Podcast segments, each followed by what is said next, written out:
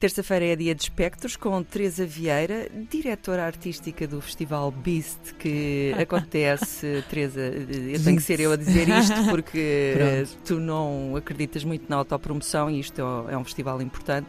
Quando é que é o Beast? De 27 de setembro a 1 de outubro no Porto. 27 de setembro a 1 de outubro no Porto, um festival de cinema, podemos resumir a coisa dizendo que é cinema de leste? Ou... Da Europa Central e de da Leste. Europa sim, Central. sim. Ela não nos vai falar disso hoje, mas está desde já indigitada para o fazer Uf, uma das próximas. preparativo festival. Vamos falar de outros filmes. O quê? Haja tempo. mas, mas eu quero-te aqui a falar sobre o Beast, de preferência antes do festival acontecer. Hoje o assunto é outro, o filme é outro, é de uma realizadora americana, Cynthia Madansky. Exatamente. E é um sim. filme relativamente recente, é de 2007. De E 2007, sim. É um filme, é um filme sobre dança, o que é isto? Pois bem, eu acho que calha muito nessa categoria, talvez, de filme dança, filme performance. E o facto, nós tínhamos falado até aqui em off que era importante mencionar a data em que foi produzido, 2007, ah, precisamente pela noção de temporalidade do filme, ou seja, quando uma pessoa começa a observar, e mesmo durante o próprio filme, existe uma certa sensação de estranheza, de parece algo mesmo vindo de um passado, de uma história do cinema, mas que ao mesmo tempo tem de si um certo tom contemporâneo. O que não quer dizer que seja sempre algo positivo, ou seja, por vezes essa estranheza poderá criar uma sensação de um bocado de mímica de algo que já não existe. E muitas vezes falha. Muitos filmes, eu acho que às vezes tentam fazer isso, de certa forma cria uma estranheza que é um bocado, pronto, que não resulta muito bem. Mas neste caso, por acaso, senti que mesmo em termos da edição do próprio filme, acaba por eh, ser muito fiel àquilo que era o passado, mas também não se prendendo só a isso, assumindo também o seu presente, o que eu acho que é bastante importante e acho que é isso que o torna bastante curioso e singular nesse sentido. E aqui, na verdade, ou seja, ao falarmos que é um filme de dança, filme performance, não temos propriamente uma, uma linha narrativa muito óbvia. A verdade é que temos personagens femininas, bailarinas, aliás, existe um coreógrafo associado, temos bailarinas, portanto, tudo isto nos leva, mais uma vez, a esta categorização de filme dança, filme performance, e que estão a deambular por uma cidade, nomeadamente estão a deambular por Brooklyn, e eu acho que isso é particularmente interessante porque vemos estas personagens constantemente em movimentos, seja performativos, seja entre elas, seja sozinhas, e a verdade é que sentimos que estamos quase num cenário pós-apocalíptico.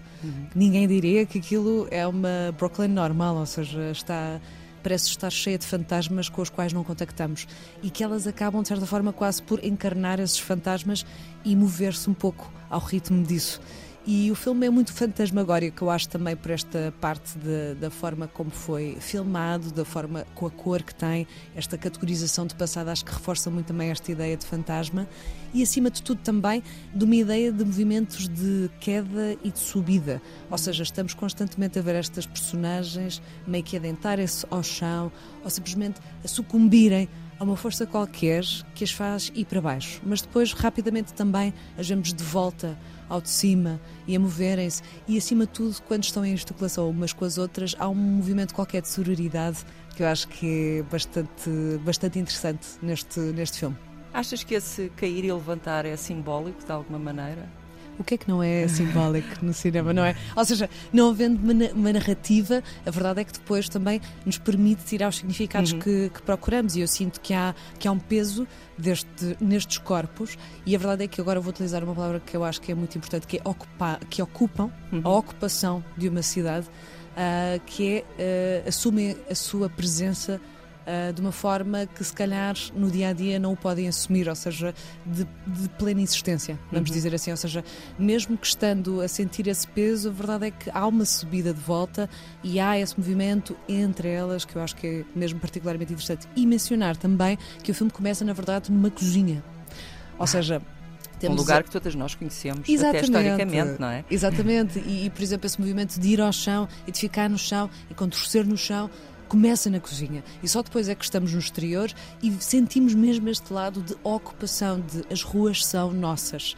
não há mais nada a não ser os fantasmas daquilo que ficou de um passado que nós agora não sabemos qual é que é, que desastre foi aquele, mas a verdade é que aquelas personagens, aqueles corpos, aquelas identidades sobrevivem e dependem umas das outras e dependem também de si mesmas. E eu acho que é uma, não é um filme absolutamente extraordinário, mas acho que é uma experiência interessante de se ter e na verdade podem consultar este filme no site da realizadora, ou seja, ela tem todo o seu portfólio disponível, tem várias curtas na verdade para observar e ela tem muito esta tendência de colocar os corpos nos espaços uhum. e de um bocadinho, eu, eu acho que já falámos um bocadinho sobre isto de, de Valley Expos, nós, uhum. nós já fizemos um sim, episódio sim. sobre a Valley Expos e é muito nesse registro também, eu lembro-me sempre, sempre que imagino corpos em articulação com arquitetura, com espaços. Lembro-me sempre dessa artista e nesse, neste caso em particular lembrei-me também dessa, dessa presença tão forte que contrasta não é, com, com o lado mais bruto e talvez mais metálico das cidades e tudo mais. E a verdade é que aqui temos o lado orgânico que tenta subsistir, sobreviver e que acaba por, não sei, ou seja, acaba por encontrar uma vida que é, que é muito própria. E há que mencionar também que acho curioso que muitos dos shots virados para os troncos das árvores têm mais ou menos o mesmo registro de edição que temos quando, por exemplo, olhamos para as bases das pontes. Ou seja, uhum. temos o orgânico e o inorgânico a serem tratados da mesma forma neste filme, como edição muito ao passado, sabes? De tac, tac, tac, tac, tac, tac, tac, tac uma espécie quase de esquizofrenia que não uhum. consegue estar só num sítio. E portanto, também gostei dessa articulação que ela estabeleceu no ambiente, de ligar esse lado do, da natureza com o lado da construção humana uhum. e da forma como estão interligados e como essas personagens lidam com esses elementos.